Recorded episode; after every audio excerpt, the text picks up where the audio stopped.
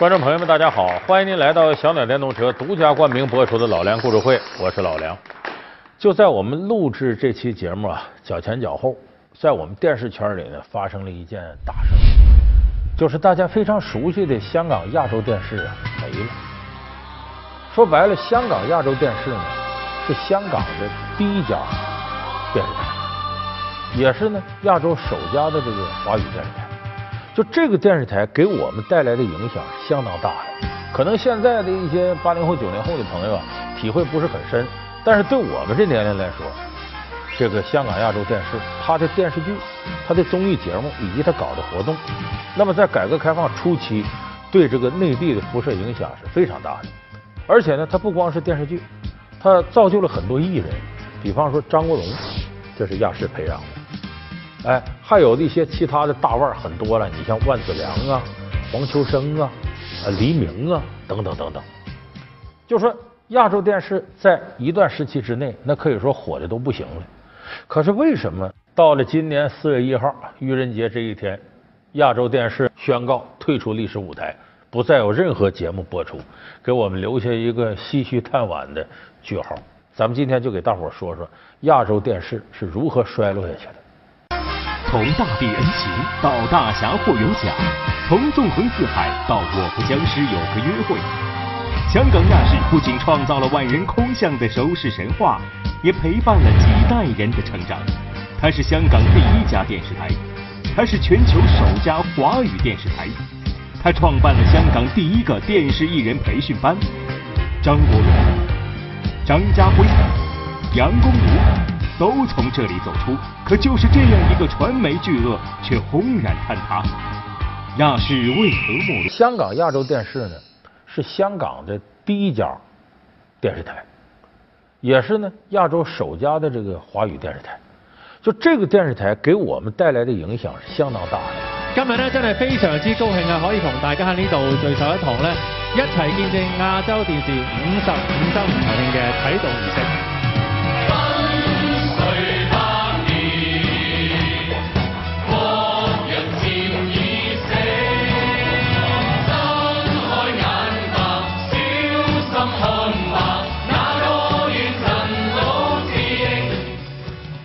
我们说亚洲电视什么时候开始有的？一九五七年五月份，五月二十九号开始成立。它最早的名字不叫亚洲电视，哎，叫立地应声。然后后来呢，改名叫这个立地电视台。到一九八二年九月份的时候，改成亚洲电视。那么我们这个内地人呢，最早了解这个亚洲电视，有一部经典的电视剧，我一说你就知道《霍元甲》。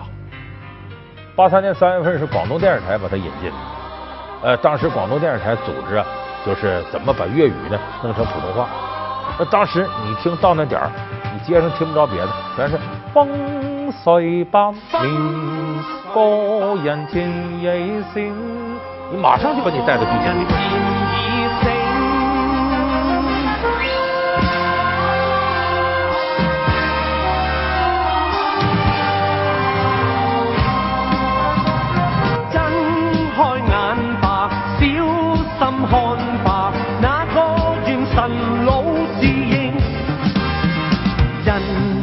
为属与忍让，人家娇气人性。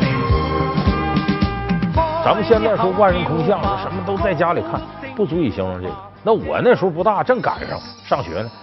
那看霍元甲可以这么说，要说这集播的时候我没看，躺地我能打滚就哭。而且我那时候小不说，二三十岁的人就已经成年人了。要说这集播的时候我没看着。那闹心的比失恋都难受，就没看过那么好看的电视剧。哎呀，这打的精彩，还有爱国主义教育啊！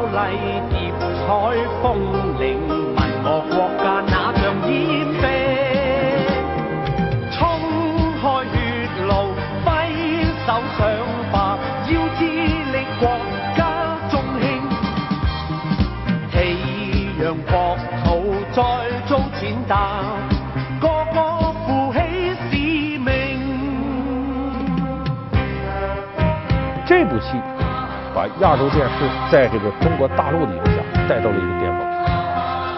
所以那里头这个霍元甲跟赵倩楠啊谈恋爱，和他表哥龙海生横插一杠子。我们小时候编顺口溜嘛，一九八四年我学会了迷踪拳，打跑龙海生，我抢来了赵倩楠。这打戏简直火的都不行了。但是这个戏对于亚洲电视来说也是个偶然，他们以前也没拍过这个。导演是谁呢？徐晓明。在这部戏里头呢，兼武术指导，又是导演，同时这戏里又演了这个陈真的第一个师傅独臂老人，叫程天笑，叫白胡子老头演那个。他当时呢是这个亚洲电视的主力导演。那会儿呢，他拍这个电视面临很大压力，为什么呢？当时香港的功夫片那是李小龙去世之后一直延续李小龙时候的风格，硬桥硬马的功夫片说白了，打就真打，拳拳到肉。我要不打练的时候，感觉跟那个武术纪录片一样。所以当时呢，香港人看这类功夫片全是真打。你想想，真打这演员风险就挺大，什么程度呢？这会儿拍这功夫片片场外头就一辆救护车停着，就随时有打骨折的、打出事的，赶紧送医院去。就当时观众看的都是这个，徐晓明就觉得这不行啊，这这拍一场片子代价太大了，这经常是战斗性减员。下一部片子没法拍了。再说，怎么就非得大伙看这个噼里啪啦就拳拳到肉的把人打过呛呢？非看这个吗？为什么就不能把爱情啊、家国情怀呀、其他的文艺片里的东西挪到这个武打片里呢？所以他由这个他就想，我拍一部和爱国有关的，他就从这些诸多的剧本当中就挑上霍元甲的剧本，因为霍元甲历史上实有其人，呃，天津静海人啊，成立了精武会。也跟一些大力士打过，哎，据说被日本人给毒死了，等等等等，身上很有故事。他把这本子弄过来，他改，改完之后呢，觉得可以拍了，找老板要钱，说我要拍这个。当时亚洲电视老板说：“你拍这个看看，能行吗？这还谈恋爱？”倩楠，冤家，在这住习惯吗？怎么不惯呢？不知道为什么，我们俩从来没有单独在一起。倒是这次，我能在这儿住下，我们还可以常见面。你拍这能行吗？人家专门有爱情片啊。所以当时这个亚洲电视的老板说：“你，这你这不好弄，我没见过这么拍的，这要赔钱也不少赔。”徐小明咬牙切齿：“你放心，赔钱我卖房子，我给你扛活，白给你拍多少片子。”在他拍胸脯打保票之下，老板说批钱。拍的时候，一开始批的钱就十几左右，但他不想拍，想往长了拍。到什么程度呢？把剧本抻大。就说白了，今天要拍到今天早晨才知道我要拍啥。头天晚上改剧本啊，扩大。俩人打打一会儿，哎呀，剧本里不是这样的。那咱俩停会儿商量商量，再重打一遍。重打一遍这么打，哎，你这打的好，但是剧本里没有，那不要紧，我再改剧本，适应你这个。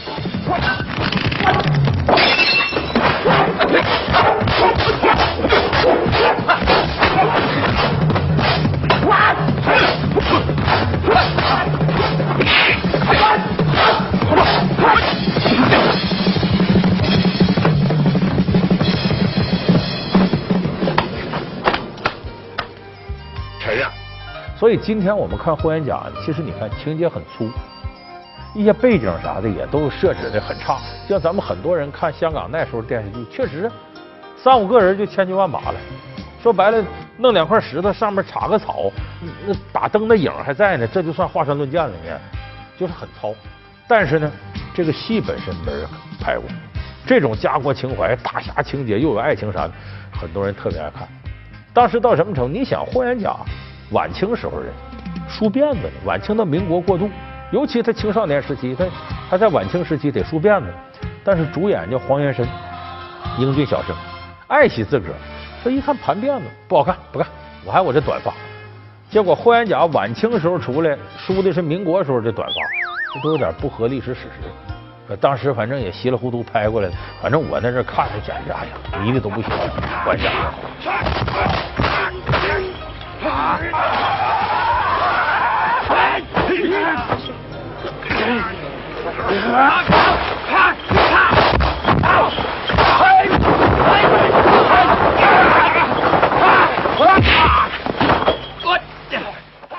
所以这部电视剧一下子把这个亚洲电视啊推向了一个高峰。所以这是在电视剧这块儿，它达到了这么一个高峰，对我们的影响很大。那不光这个呢，他还培养了很多明星。他培养明星的方式呢多种多样。咱们大家熟悉张国荣，张国荣就是亚洲电视培养出来的。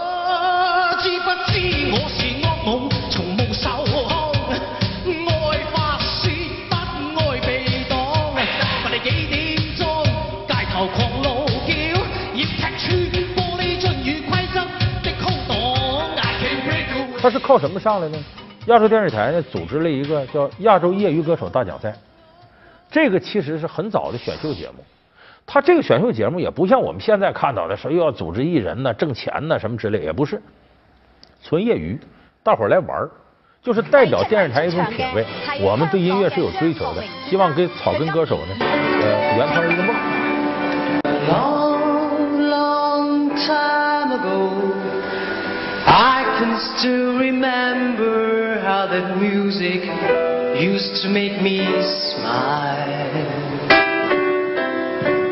And I knew if I had my chance that I could make those people dance and maybe they'll be happy for a while. 呃，张国荣就参加这比赛得了冠军，就这么一步一步上来，发现他有潜质，包装他，呃，给他出唱片，然后就是让他演戏。所以张国荣是亚洲电视培養出來的，也說一個天皇巨星級的，哎，這麼一個藝員。我最爱的歌，最后总算唱过，无用再争取。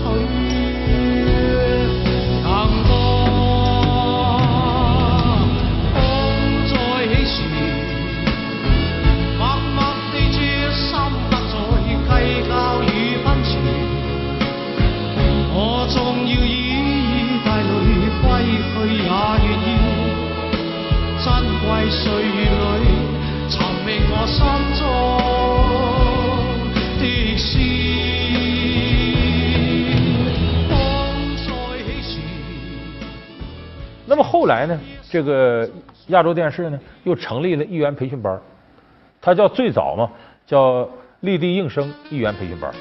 我们大家都知道，这 TVB 那边有个无线艺员培训班，那可能培训出人更多，但是这边出来的人同样不少。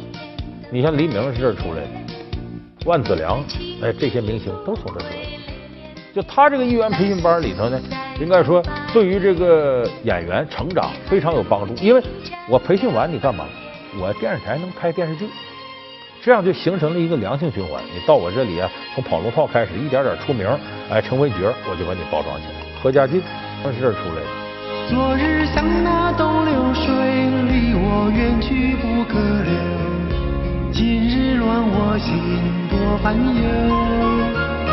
抽刀断水水更流，举杯消愁愁更愁。明朝清风似飘流。那这里头不光是说培養這個藝人，還有一些很有趣的一些励志的事儿。你像那个当时啊，呃，亚视有个当家花旦是从这里出来的，名字叫關詠荷。我一說關詠荷，你们知道是张家辉老婆。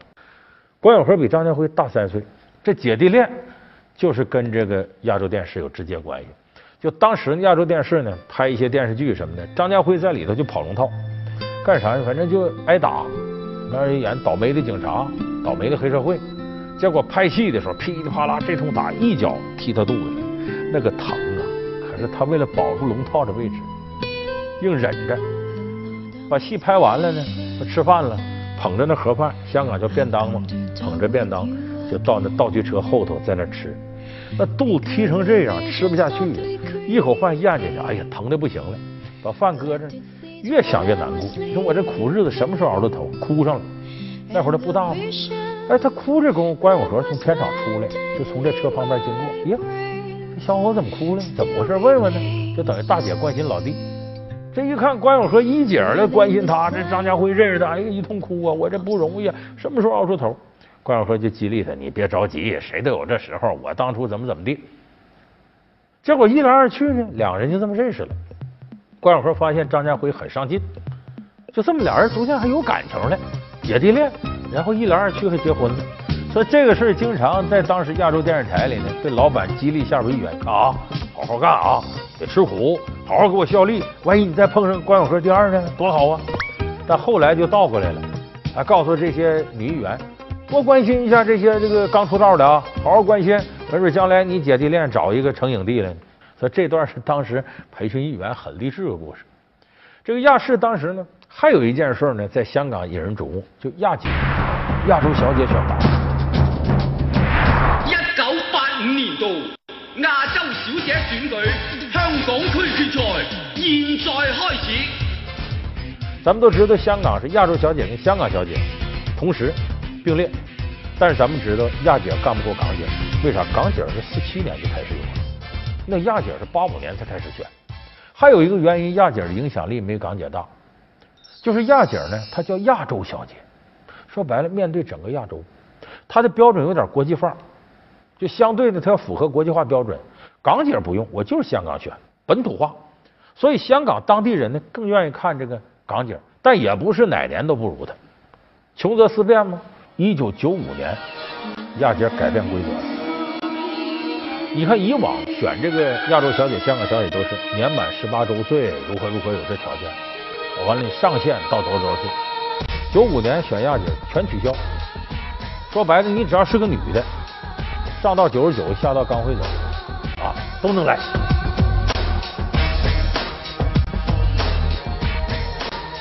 结果那年最后入围的出现奇迹了，最小的十五岁，叫曹安仁。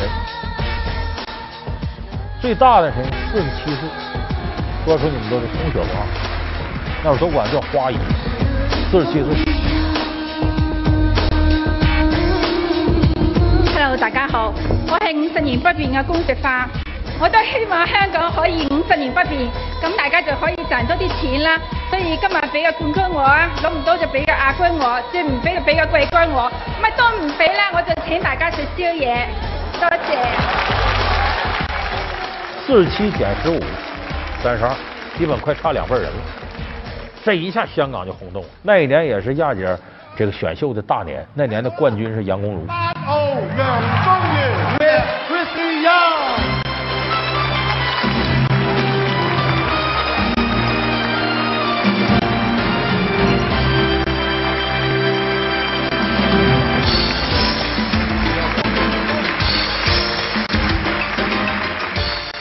算出来这么一个优秀的艺人。那到后来是一点到两千年，亚姐干不过港姐，停办了。那么两千年这个节点，也是亚洲电视走向衰落的一个开始。老梁故事会为您讲述没落的亚视帝国。老梁故事会是由小鸟电动车独家冠名播出。为什么那个节点它走向衰落？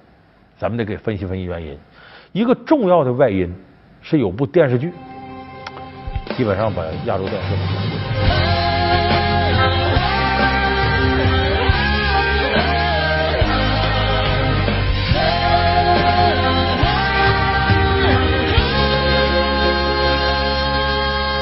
哎呀，这不对，《还珠格格》是琼瑶在大陆拍的，最后在湖南卫视播的，这怎么跟亚视有关系呢？哎，有关系。《还珠格格》九八年播的时候，咱们可能很多朋友都会有印象，那确实火的不行了。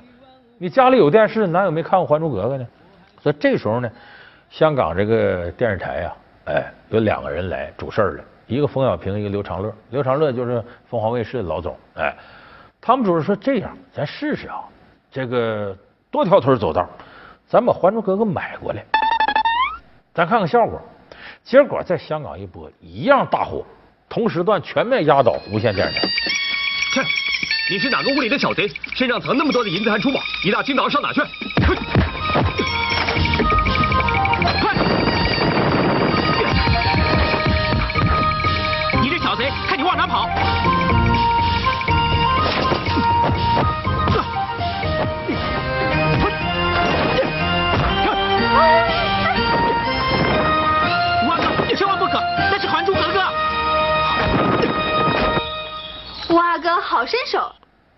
结果这个甜头倒把亚洲电视台给害了。为啥呢？这老板在这核算，你说咱们这个艺人培训班包装他，演这个自个儿拍、自个儿投资电视剧，然后放，咱这是买过来，他已经不是首播了，二轮、三轮咱买。一算账呢，那肯定引进便宜啊！你自个儿拍投资多大的？这么一算，引进咱都不费劲儿啊，还这么好收视，自个儿拍费挺大劲，有时候赔钱搭，干脆吧，咱们就引进好的电视剧就完了，这多省事儿啊！他尝到甜头了，哎，大量引进，这引进坏了，为啥呢？你琢磨琢磨，你有这艺员培训班，人家为什么愿意到你这儿来接受培训？我一毕业就能上你的电视剧，你有现成的电视剧等着我。亚洲电视这样，无线电视台也是这样。可你呢？引进电视剧你自个儿不拍了，那我上你这班干啥呀？我一毕业连龙套都跑不了，拉倒吧。我们呢都奔无线电视台了，那边有戏可拍吗？所以他培训出很多艺人呢，纷纷跳槽跳到无线电视台。这个还不可怕，说我再拍，我无非就是多花点演员的钱找腕呗。最可怕的是什么？其他人才就是制片人、导演、摄像等等等等。就除了电视节目以外，跟这个电视剧相关的这些行当，你不拍电视剧，你这些人留着干嘛？他本来有的是两边都挎着，这边做节目，这边拍电视剧。一看我收入少一半，拉倒吧，我上无线去吧。高手都让无线给挖走了，一下子再到他们自己真想再拍、真想再做节目的时候，人才不够使了。再第二个呢，这个无线这个亚洲电视台的高层啊，变动太频繁，就投资方变动太频繁，整的这个员工都不知道老板是谁，而且每个老板来了，一个和尚一个庆，一个将军一个令，他得按自己打法重新布局啊，又折腾一番。你频繁这么折腾，哪家电视台也受不了。时间一长，折腾的有些老股东都不愿投资了，这资金链条出现问题。而偏偏在这个时候，互联网、互联网视频、手机视频这个时代来到了，所以这亚洲电视几重打压之下，有点扛不住了，也没钱了。再想自制剧，没人又没钱，咋整？把以前的老剧拿回来播吧，这不要了亲命了吗？你看哪家电视台说我吸引一批观众，我把以前电视剧拿来再播，一下创造收视新高？没有，那怎么也不如新剧。你这么整，无疑饮鸩止渴。你看是省钱省钱了，但其实这电视台越来越完蛋。果不其然，到了今年四月一号愚人节这一天，亚洲电视宣告退出历史舞台，不再有任何节目播出，给我们留下一个唏嘘叹惋的句号。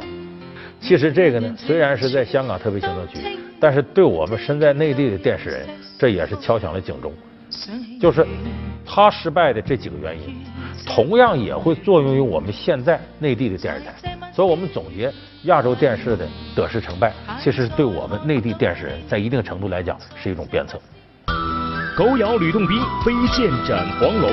吕洞宾虽不是八仙之首，却是八仙中故事最丰富的。那么，他为何能成为八仙中最受欢迎的神仙？